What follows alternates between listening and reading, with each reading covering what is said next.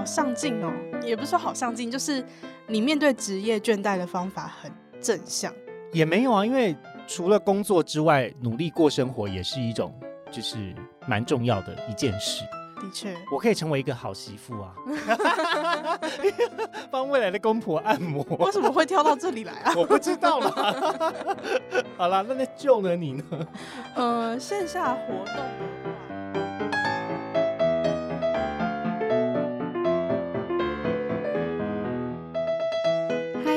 好，欢迎来到科技职涯第六季第十一集。今天是支线，哎，你现在有空吗？的主题。我是 Claire，我是 Joe，然后我这边一起介绍，就是巧巧在旁边的另外一位来宾 Henry。你在在我想打嗝的时候介绍我吗？你我刚有因为看到你在打嗝，所以我故意就是话讲的比较长一点。Hello，大家好，我是吉他太写的 Henry。好的，两位午安。那其实我最近蛮好奇的，就是因为我常常在滑 IG 或者是脸书的时候啊，就会看到那种免费的讲座跳出，像是 UI UX 免费讲座，立刻报名这种的广告。不知道两位有没有看过类似的广告呢？其实各种讲座都蛮常看到的。对啊，学习啊，提升自己啊，各式各样的。我觉得可能是因为我们做这个就是职涯类的，然后人才社群的工作，所以这种学习的东西就是简直就是我们的演算法最爱推给我们的。我们身上应该蛮多这种 标签的。没错，爱学习。我最近也常常就是发现越来越多跳出来了，所以就想要呃有一个灵感这样，然后我就在想说。哎，可是这些东西真的会有人报名吗？然后什么样的人会点进去这些免费的活动呢？因为我自己会蛮担心它是一个钓鱼平台，所以其实不敢真的点进去。那想请问两位，有曾经被社群推荐参加过这种活动，然后点进去参加的经验吗？其实我好像大部分还是会选择我原本就知道的品牌去参加活动。嗯、就如果是真的是那种完全没听过的那种，我就不会看。嗯，我也是诶、欸，就是觉得听过比较安心。嗯，因为我觉得现在其实，尤其是如果可以办线上活动的话，办活动的成本其实可以压得很低。然后。又有太多太多的活动了，所以我觉得，如果说我原本就知道这个品牌的话，多少就是有一点筛选的帮助。哦，原来如此。我自己的话，我是会先去搜寻有没有相关的 podcast 啦，毕竟也是 podcaster，哦，就是分享相关产业资讯的话，如果有的话，我会先去搜寻。那再来就是这个人我不认识，但他是免费的话，我会特别提防，因为通常免费都没好事。嗯，对，对啊，免费通常就是要要你的资料吧。嗯，我自己就是常常看到一些活动还蛮心动的，但是看到免费就会觉得呃有点害怕，所以其实没有真的去参加过。然后可是有的时候也会说是其实是自己太懒惰，因为有一些活动觉得嗯我可以再多留意一下，因为这个好像以后可以参加，但是放着放着然后就不了了之了这样 子。其实我自己参加活动的动力也很低，因为我觉得一来是因为。呃，虽然也不是要怪罪 MBTI，但是我的 MBTI 就是 I，就是我会需要很多的那种 me time。然后我觉得还有另外一个原因是我有个，嗯、其实我觉得算是毛病，就是我很爱一心多用，就是就算在上班的时候也是。所以如果去参加这种活动，但你又要为了礼貌起见，就是你要专注的去听台上人在讲什么啊什么，我就会觉得对我来说，嗯、我会对于那个时间的流逝感觉很不甘心。时间的流逝感到很不甘心，是就是我这个时间我只能做这件事情哦，然后你就会想要多攻一下，对，就是我很不喜欢那种时间被占去的感觉哦，了解了解。那其实我今天想要问两位这个问题，是因为今天想和大家聊聊打卡下班后，你在当沙发马铃薯还是在偷练功？因为呢，自从开始实习上班之后，我就觉得回到家的时间过得超级快的。可能因为回到家的时间比过去上学的时间来得晚一点，然后呢，吃个晚餐、洗完澡、睡前又会做一下运动，好像可以自己利用的时间真的变得很少。所以不知道两位平时下班之后或者是假日有没有一套自己规划的时间 routine 呢？其实我之前在跟 Henry 聊这一题，然后我觉得 Henry 蛮有趣的是你的。规划时间的心态是有改变过的，哦，怎么说？就是你不是有跟我说，你以前在比较没有那么 routine 的工作的时候啊？对对对，我那时候我跟 Joe 讲的是说，我在二十几岁的时候跟三十几岁的工作，因为刚好有转换嘛。以前在航空业的工作，当时的工作就比较是排班性质，所以排班性质就是说，我不一定会再休六日。那在我没有一个很正常上下班的时间，有时候在决定时间上面，就会蛮倾向说有就好，有就好。因为要约成一个人是一件非常困难的 事情，戏精上身。好，但是现在比较是长日班的工作，嗯，那长日班的话就比较有办法架构或是结构式的去安排自己的时间。嗯，可是你以前那种就是所有邀约都照单全收的这种安排时间的方式，不会让你自己觉得很忙碌吗？可是我那时候内心蛮孤独的啊，因为毕竟航空业就是一个孤独的产业。就是如果有人可以跟你联系吃饭，就算没有很熟，我觉得也 OK 哦。对，但现在自己的时间多了，你就会觉得，嗯，没有没有，我的时间也蛮宝贵的。嗯嗯嗯。有的时候在决定要不要，就是在社交需求上面的见面，我会更谨慎的评估。嗯嗯嗯，了解了解。我突然有感而发，就是因为我妈妈以前也是航空业，然后她在。过年的时候，经常不会跟我们在一起，哦、因为他在工作，嗯，这样，所以就是假日的时间也很不固定，然后一定都不会是在周六周日，嗯，然后呃，可能就是飞三天休息两天，或者是四天休息几天这样子。嗯，哎、欸，那你妈妈是做到你们几岁啊？到小学。五年级的样子，我记得。哦，那他后来是换工作吗？嗯、还是说做全职妈妈？呃，后来就是因为那时候经济上台湾经济比较不好，所以他就是优退。嗯嗯嗯，所以就是当全职妈妈这样。我觉得当空服员兼顾家庭，真的太佩服了。是一件非常辛苦的事情啦，啊、而且你想说，如果家里有非常小的小朋友的时候，其实是蛮蛮难照顾的。嗯，我现在蛮常以前前空姐的同事，就是刚好都是有小朋友的，嗯，就会看到他们现动一直在感谢她的老公，嗯、就感谢老公是个得力的助手，可以帮我照顾小朋友，不然我有时候不知道什么时候下班，不知道什么时候回来的时候，就是爸爸一个人去带的。对啊，嗯、感觉单身要顾好自己都蛮困难，还要顾家庭。然后我以前就会看到我妈妈，她就会有一本小册子，上面可能就一格一格的，然后就写说，嗯，今天是什么班，然后今天是什么班的，然后就会这样子格状的规划她的生活，然后格状规划她要怎么利用她的时间。那我想问一下两位，你们觉得下班时间要格状规划好呢，还是就视当天的心情安排就可以了？嗯，我觉得以我来说的话，其实是并用的。就它没有那么二分法，嗯，比如说，当然心情很重要，因为心情会影响到你今天完成这件事情的完成度有多少。嗯、那像我自己在思考我的就是下班时间，我通常一定会安排的一个东西叫做运动，嗯，就是我会在晚上的十点到十二点在健身房健身。那但是健身这件事情，除了对我有就是。平常的兴趣之外呢，我觉得也是一个放松啊。嗯，就是在专注做一件事情的时候，其实我脑袋是放松的，所以我很很珍贵或者很珍惜这个灵感时间。嗯，然后也是一个可以听 podcast 啊、听音乐啊，然后就是做自己喜欢的事情。就是那个时候我是脑内啡爆炸的，然后我非常喜欢。哦。那每一天除了排除这两个小时，还有一个小时的吃饭时间加看剧的时间，就是边吃饭边看剧，它是一起做的。嗯，嗯，其他时间可能就是看我有没有什么社交上面的安排。嗯，那如果没有的话，我就可以来做我想做的事情。但大部分时间我会把时间需求集中在一起，看有没有办法把它比较连续性的执行一个比较大的事情。比如说，我假设我今天要开始学一个课程好了。那我可能每天只会规划一个半小时学习它，这样我一天其实差不多就塞满。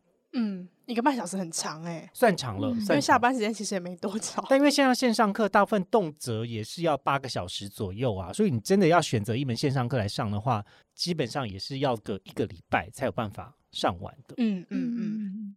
那如果是我自己的话，其实我觉得格状好逼人哦，压力太大吗？对啊，就是好像要按表操课。但我上班的时候是格状没有错，但我下班的时候，我比较倾向选择的方式是，我会为今天这个下班定一到两个目标。那这个目标不一定要是很硬的，就是一定要做什么事情，而是反正我就看我的工作需要，或者是 side project 需要，或者是自己生活自己兴趣需要，想要推进一些进度。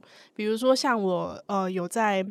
回去大学的系上当哦，就是 mentorship 的 mentor，每两个月都会有一次的聚会。那前阵子就是有一个聚会，所以我要为了那个聚会准备。那因为我其实好几次都拖到最后一刻抱佛脚，然后就觉得实在是不行，所以就是有比较督促自己说，那每天下班时间你还是要多少完成一点点进度。所以就变成说我今天的进度就是假设我的简报要做。五 percent 好了，那我觉得我只要有完成这个进度，我今天下班时间就非常 OK。但是我并不会规定说几点到几点做，因为我觉得那有时候是真的是很看心情的状态。因为我自己有一个蛮重要的仪式感是洗澡，就是对，我会觉得洗澡。前后的我会有不同的状态，嗯，那有时候是我会想要在洗澡之前把用脑的事情都做完，那洗澡之后就是很放松。那有的时候是我觉得我现在不洗一个澡，我真的就是一片混乱，所以我想要洗澡之后再做动脑事情，就会蛮看当天的状态决定的。不过这件事情我想要补充的就是说，在思考时间的单位，我不会用天，我是用周。嗯，也就是因为一周可能会有其他的规划，比如说可能要跟家人相处啊，跟朋友见面呐、啊，要认识新朋友啊，然后或是我有个 routine 的事情要做，会学习课程等等等的。那周通常是一个比较完整、包含多样性的一个时间规划。所以当然，我天做不到的情况下，我会拿周的其他的天来做调度。嗯嗯，比如说，假设我等一下去打肉毒，那我可能明天就 明天就没有办法泡三温暖，类似像这样的规划。对，有够琐碎的。但因为我实在是深知自己，如果以周为单位，很可能你最后就是在礼拜五六日大爆炸。所以我就深知自己的习性，所以我觉得对我来说，平均分散到每一天。那个进度跟那个压力会是比较合适的。嗯，我自己好像也是用天会比较好，因为我会觉得，呃，我一周的话，我就会堆到最后，然后没有完成事情，然后最后想说，好吧，那下一周，然后就拖延症。对，嗯，那感觉两位好像都是格状跟是自己心情，然后一起合起来用的感觉。而且我刚刚还有听到线上课。不过线下的实体课程好像也蛮有用的，所以想请问两位有没有线下帮助自己提升的习惯，或者是参与过的活动呢？我先分享一个好了。以前呢，我在学习东西有个非常明确的需求，就是解除我的职业倦怠。以前在当空服员的时候，我自己会觉得倦怠来的蛮快的。因为可能每一天的班表不是自己可以决定的，那你就只能在固定的时间起床，然后就变成你那一天可能可以做事或不能做事。通常如果你起床的很早，你能够有精神的时间就是那几个小时。那所以我，我我会利用呃这个年跟年交际的时间，请一个长假。比如说，我之前就去泰国的卧佛寺学了传统泰式按摩跟精油按摩的两套课程。那他是真的要上五个整天，从早按到晚的那种按摩课。从早按到晚。我当时就觉得说，为什么我要花钱讨罪受？这边按按按按到手快断掉。嗯。但后来其实觉得蛮喜欢的啦，因为呃能够。花这样子的时间，而且才九千多块就可以得到一个就是泰式按摩的证照，其实我个人还是蛮满意的。哦，还有证照？对啊，就觉得很有成就感呢。哦、就是你还可以跟泰式按摩店的阿姨聊天，就说哇，你这样按，你是在哪边学的？因为他们有分南泰跟北泰的不同按摩体系。嗯，对，那这个是我之前在这个线下课程学习的一个关键，就是在我职业倦怠的时候。可是为什么呢？是因为我很需要生活有一些动力。学习新东西有一部分是帮助我生活找到一些动力，嗯，这是我思考的想法了。嗯，了解了解。哇，好上进哦！也不是说好上进，就是你面对职业倦怠的方法很正向。也没有啊，因为除了工作之外，努力过生活也是一种，就是蛮重要的一件事。的确，我可以成为一个好媳妇啊，帮未来的公婆按摩。为什么会跳到这里来啊？我不知道啦。好啦，那那救了？你呢？嗯、呃，线下活动的话，因为刚刚我提到说，我其实是蛮需要蛮多 me time 的人。出社会一阵子之后，也知道其实很多活动就是要真的挑到你参加完会觉得非常有收获的活动，其实也是需要一点经验的。但如果说长期来讲，我自己会比较喜欢的是那种深入一点的交流，因为毕竟我自己还算在职涯以及人生都是早期，所以其实会蛮喜欢跟别人交流他的人生经验跟他的工作的想法。其实如果你能够获得广泛的资讯，对你各种工作上啊，或者是人生判断都很有帮助。尤其是我觉得最近。Kris 美团队在长大嘛，然后很多各式各样的人才加入。像我们以前团队比较精简，但是最近因为团队成长，然后业务也成长关系，所以其实我们在各个领域都会蛮需要，就是已经在外面打拼过、实战过的。前辈来给我们建议，所以我们现在有蛮多就是已经在外面工作多年的伙伴或者是主管，然后我就真的从他们身上深刻的感受到人生阅历的重要性。就是很多时候我们自己卡住的问题，其实他们轻轻松松的就可以呃借用他们过去的经验，或者是他们在活动啊，或者是这种线上线上线下交流认识的人，他很快就可以找到解决方法。然后我就觉得天哪，那。我们以前到底都在干嘛？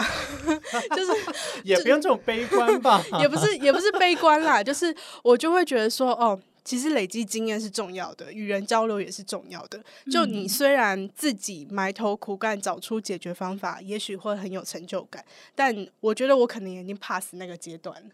那你自己会有考虑要去参加像是那种也是 mentorship 的课程吗？因为你刚才提到是你在。担任别人的 mentor，然后你说我去当别人的 mentee 吗？对，你有考虑吗？因为其实我在职涯领域也有蛮多相关的，嗯、不管是呃这个，我知道很多计划嘛，对，像新创领域的啊，或是经商领域的啊，嗯、或是各种跨领域的啊，都有这样子的团队也蛮多的。我其实一直都有在观望，就是这些计划他们每年的更新，但因为他们的呃 commitment 需要蛮高的，就是而且。我觉得我好像在等待那个，我真的觉得好想要跟这个人学习哦的那个冲动出现。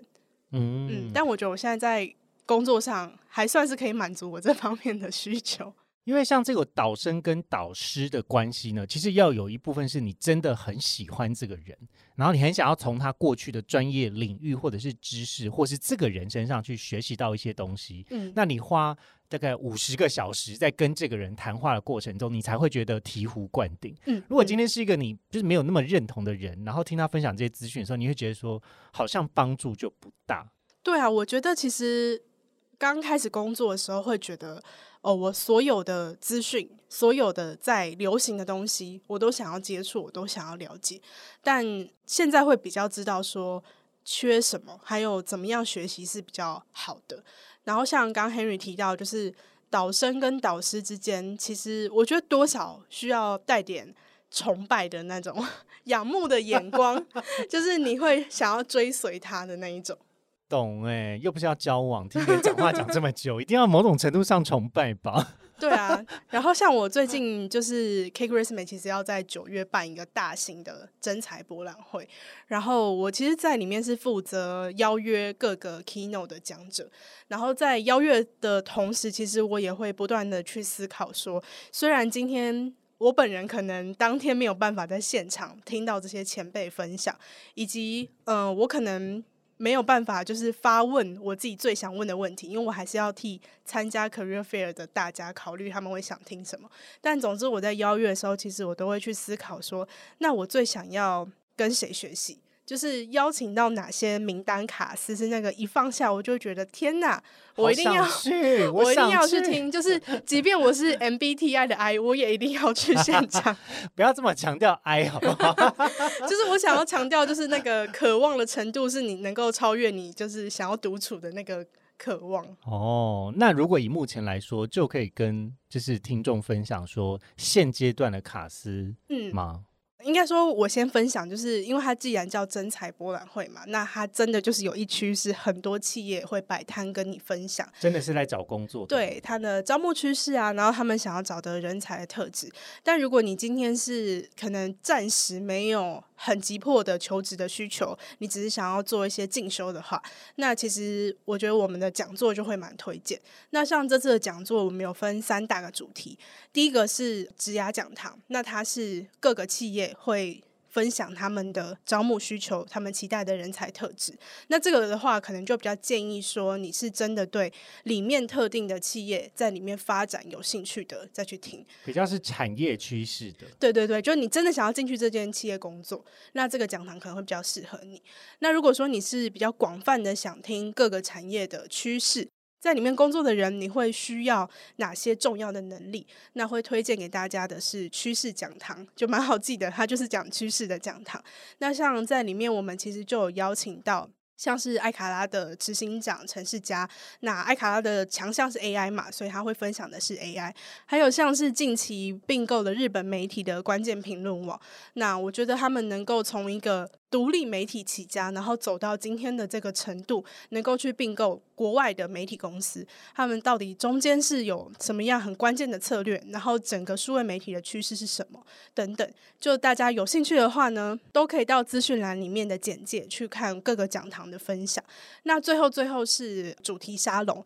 那主题沙龙的话，顾名思义，它就是各个特定主题的分享，比较适合说你可能没有很急切的想要知道那些产业的趋势，但你今天想要知道说。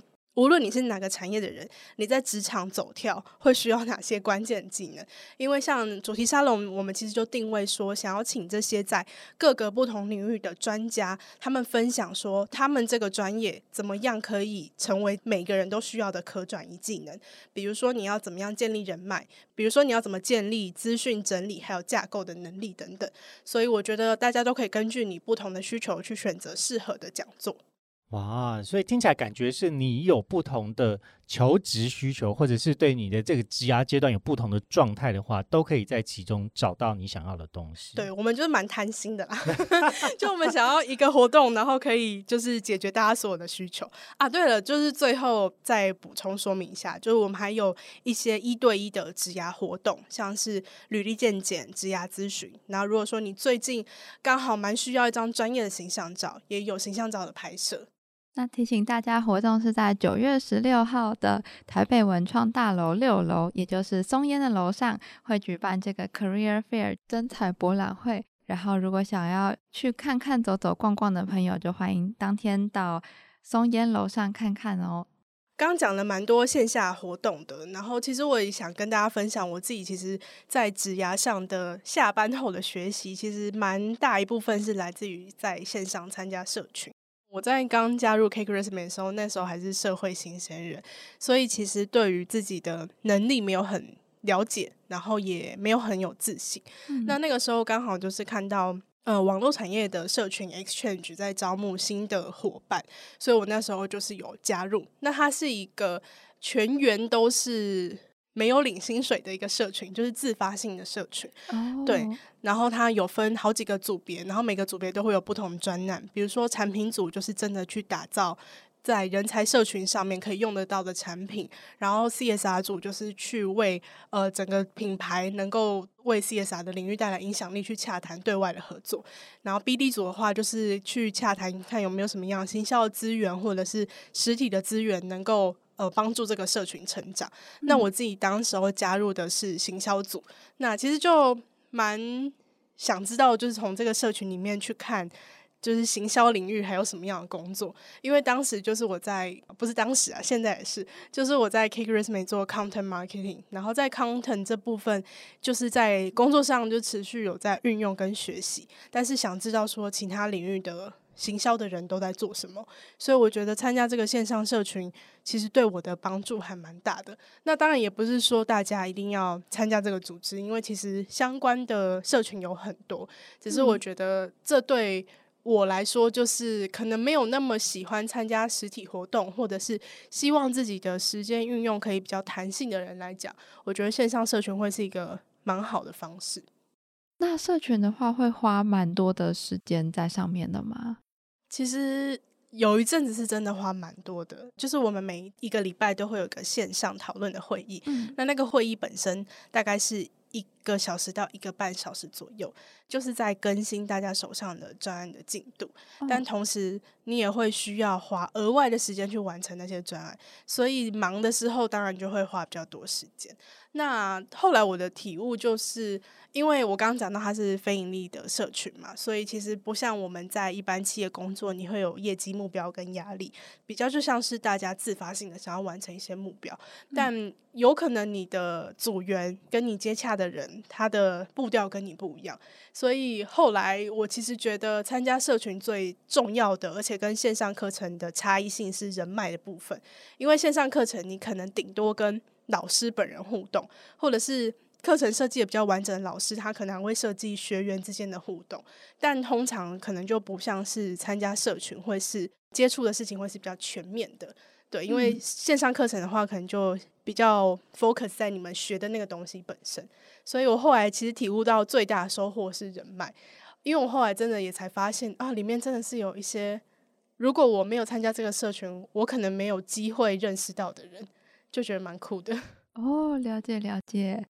嗯、我的部分我要补充另外一个社群，就是其实我的龙舟队呢。哦，对，龙舟队。周末的时候在划船的龙舟队，然后包含我之前其实，在工作转换的时候学的教练照，就是我考了一张个人教练的证照，也都是因为这个社群，所以额外去学习的技能。教练是龙舟的教练吗？啊，有龙舟的教练，也有私人训练的教练。哎，那你当初为什么会想要加入这个龙舟队？当初是因为在谈一个远距离的恋情，然后嘞，好 personal。当时在跟一个韩国的男友交往，嗯，所以要让自己的时间比较充实一点，不要都被爱情占据了，所以才想说加入一个运动系的社团。我本身就很喜欢运动，我也想找一个团体，然后刚好是同志友善的社团这样子。哇，你真的是也呼应前面呢，就是在。某个状态感到焦虑不安的时候，你会用学习来面对。是啊，是啊，因为毕竟人生是你自己的啊，就是你也不可能所有的东西跟所有的成败都压在某一件事情上，不管是工作或者是爱情嘛。嗯，对，所以当然就是加入龙舟队也是一部分我对于时间的投资。但是在这个一百多人的社群，然后我在里面待了今年是第七年了。其实有很多技能啊，跟人脉啊，也就刚好是因为在这个团体中去认识，然后交流。那教练照这件事情，其实也是希望让自己在分享知识跟经验，然后还有结构化自己，就是日常训练中如何做到最有效。然后做一个知识的统整跟经验的统整，才是去学习的。但学完之后又觉得，哎、嗯嗯，其实也不错啊，就是把自己过去的经验用一个比较有架构的方式来统整，然后可以把这样的资讯分享给队员。嗯嗯嗯。哎、欸，那我想问 Henry，就是你在选择要学习这些新的东西的时候，你会有什么样的标准吗？嗯，你想问的标准是说那个目的性是？要很明确的吗？就是他为为我未来的职业带来多少加分这种思考吗？也不一定要职业，就是蛮好奇说你会想的比较长远，是说我加入之后会为我带来什么样的影响吗？还是说你就是很呃随性的觉得有兴趣就开始尝试了？在一开始的时候，我个人是不会想太多的，因为我觉得你总要进去这个场域跟这个场合或这个团体，你才会知道。嗯，那当然，我也没有料想到，说我后来会成为就是核心的干部，或者说我会成为龙舟队的教练。很久哎、欸，七年，但大家都不会想到这件事情吧？就是不会想太多。可是就也正因为说，哦，那如果有需要，那我来试试看。嗯、有一部分我觉得就是在这种社群团体中，你可以去磨练你在你现有的职场中没有办法培养的技能。嗯，那像管理团队啊，或者是怎么样子去。跟大家有一个比较结构化的课表的安排啊，这件事情是可能在我现在的工作是不会处理到的，但是我在龙舟队可以体验到啊。嗯，真的，我我当时在社群也是有其他的伙伴，是因为他想要学习管理的技能，但是他的工作的公司当时没有这个机会，就他没有机会带人，所以他就是来当这个社群的组长啊或副组长。虽然说。其实他真的不能算是正式的工作经验，但是多少就是有一些帮忙的效果。对啊，对啊，因为我想有一部分的处理人的问题呢，跟这样子的逻辑是一样的。嗯，对，就包含我们是个运动团体，可是它也是个社交团体。那有的时候在沟通需求跟就是更有目标性的，让大家都可以前进。因为运动团体其实最困难的点就是说，呃，不是只有一个人好，他要大家都在这个期间的体能或是技巧都可以被提升。那要怎么样兼具大家的需求，然后带着大家一起前进？有一点像是你要设定一个很明确，然后跟一个很完整的计划，才有办法做到，也是蛮就是考验脑力的。好像系队哦，大学系队真的是有一点像，就是有人是想要来精进他的技巧，有人是想要来交朋友的。然后如果这两群人就是没有办法找到一个交集点，最后这个系队就会倒掉。对啊，对啊。不过当然，我们这个团体有更特别的意思，有一些社会意涵在啦。毕竟是一个、哦、就是同志友善团体，在运动圈中比较少有同志的团体，嗯、所以我当时也是因为有这样子的想法，我觉得蛮棒的。嗯。感觉两位参加的社团都好像透过这个社群有了额外的收获的感觉，就是不是当初可能只是觉得兴趣或者是为了自己的职涯努力，然后加入之后就发现有一些人脉或者是管理上的额外的收获。我觉得帮自己的生活找到一个动力，对我来讲是蛮重要的，所以我的社群有有一部分也是帮我找到了我生活的一些热情吧。嗯，蛮好的。那亨利会觉得参加这个社团对你的工作上会更有动力吗？我会更期待周末可以练船。哎，真的假的？那没有啊，那跟工作没有关系。没有啦，开玩笑的啦。应该是说，在各方面都得到满足这件事情，以生活面来说是平衡的。嗯，也就是工作有工作的成就感，社团社群有它的成就感，然后我自己的部分有我自己自我实践的成就感。那那个时候状态会觉得自己蛮幸福的。其实我也有类似的感觉，也就是为了期待想要做兴趣相关的事情，然后上班的时候会觉得比较开心一点，也会更 专注。我刚想说你要讲什么？上班怎样？对啊，就是我也想说，哦，好像又要做事情，或者是觉得嗯，做完事情就是这件事情，会觉得说嗯，我等一下可以去做我想做的事情，所以我现在会处于一个比较快乐的状态。然后处于一个快乐的状态工作，哦、好难想象哦。可能可能 就是可能还没有体验到吧。嗯嗯嗯嗯。如果说个人兴趣如何升华到自我成长的 这一块的话，我其实觉得我在画画这方面的兴趣给我蛮大的影响。就是我其实从小就喜欢，然后是曾经有考虑过要念美术系的那种程度，但后来。反正一些奇怪的原因，就是没有走这条路，所以后来就只是把它当成兴趣。那我觉得，虽然说我目前工作上其实画画的兴趣跟专长，并不会为我直接带来什么职涯的帮助，但是我觉得它对调剂还蛮有帮助的。就我不知道大家懂不懂一个状态，就是心流的部分。然后其实我以前不懂这个词，但是。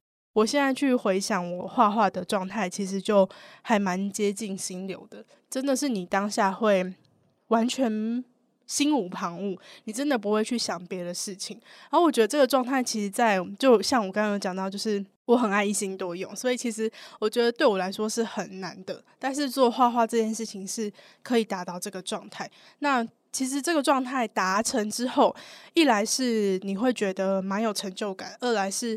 你会觉得你的脑袋真的有被净化的感觉，然后因为像我们做的工作是用脑很多的嘛，所以我觉得其实如果你有一个能够让你达到心流状态的兴趣，就是平常三不五时来个大扫除的感觉，我会觉得就是可以让自己感觉生活平衡一点。像我的部分的心流，可能真的就是运动。嗯，但是运动这件事情有很多时候，比如说像健身是一个人的，但是它也会有它的挑战跟障碍。但当我的身身体跟心灵合在一起的时候，我就会透过日常的运动去找到内心的平静，然后会进入一种跟自己内心对话的状态。我好难想象运动哦，因为运动对我来说是痛苦的。可是当然，我以前也是有这样子的这样子的状况，是写书法或写字。就是它会转换的。以前我会觉得写书法是我心情可以最达到平静，然后进入一个自己的世界的状态。嗯，诶，那你会觉得说，你利用运动达到心流的这个状态，然后所需的时间有越来越长吗？嗯，不会啊。哦，真的不会，就立刻。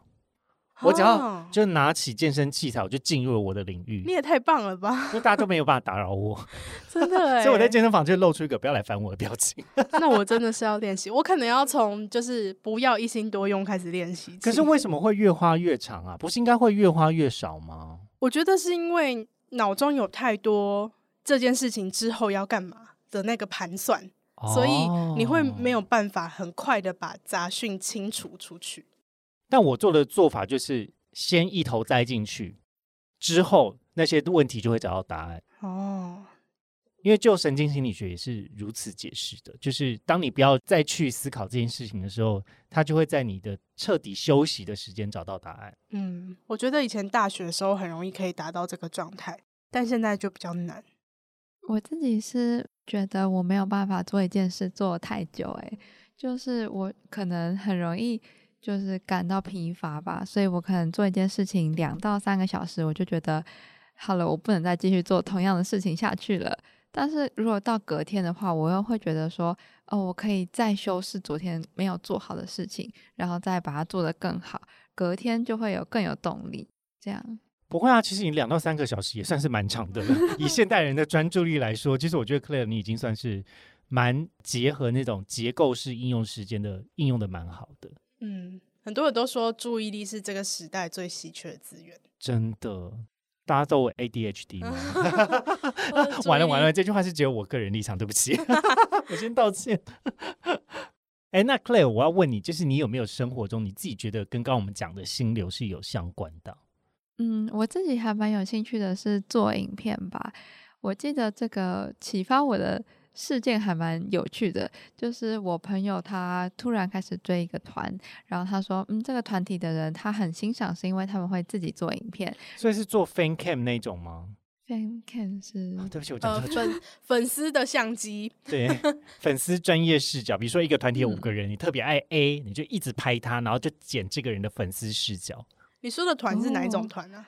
就是什么团？歌唱团体，但是不知道为什么他们好像会自己拍 MV 哦，然后他们就会自己剪那个 MV，然后我朋友看到之后，他就觉得嗯很有趣，然后他就说，说不定我们也可以用 Premiere 来剪剪看，然后我就受他的启发，觉得那我就用 Premiere 来剪剪看好了，所以之后有收集到一些素材的话，我就会剪。然后我朋友是还没开始，但我就开始了。从那之 后，我就觉得嗯还蛮有兴趣的，然后就会开始做影片相关的事情。嗯，其实剪辑也是我大学的时候容易进入心流的一件事情，但是后来觉得好伤眼睛哦。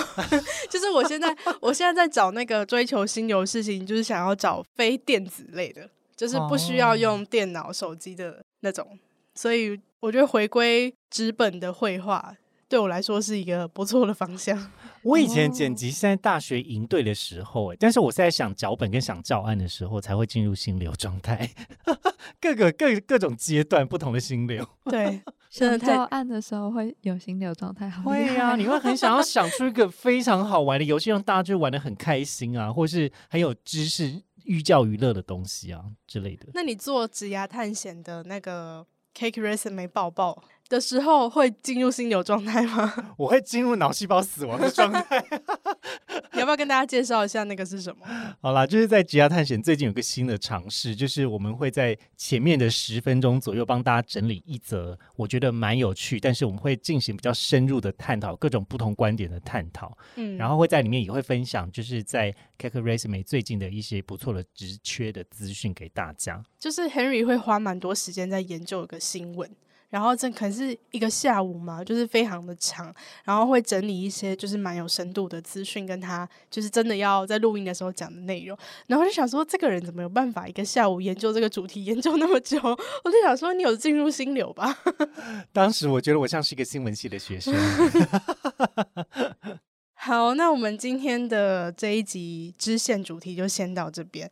其实我觉得线下学习真的是一个显学嘛，就是好像没有在线下学习的人，好像其实还反而算是少数。因为现在其实蛮多工作职场上都会蛮讲究你自己学习的能力，但是也因为学习的资源非常的多，所以我觉得多少可能大家会有一点学习的焦虑。那今天就是想要借由我们自己的经验来跟大家分享，可能如何筛选你的学习的资源，还有适合你的方式是比较能够长久的。而且我发现。在座的两位真的都不是沙发马铃薯，都平常做了好多事情哦。我也是会坐在沙发看韩剧的啦。那如果大家周末在九月十六号有空的话，也可以参加 Cake Resume 要举办的真彩博览会，里面包含了三大 keynote。如果大家对职缺还有对职业的趋势有兴趣的话，都可以去资讯栏里面找相关的连接。那听完这集的你，如果有任何想说的话，都欢迎到 Apple Podcast 的留言区，或者是科技之牙的 IG 跟我们说哦。哎，你现在有空吗？陪你聊那些大人的成长课题。我们下次见，拜拜，拜拜，拜拜。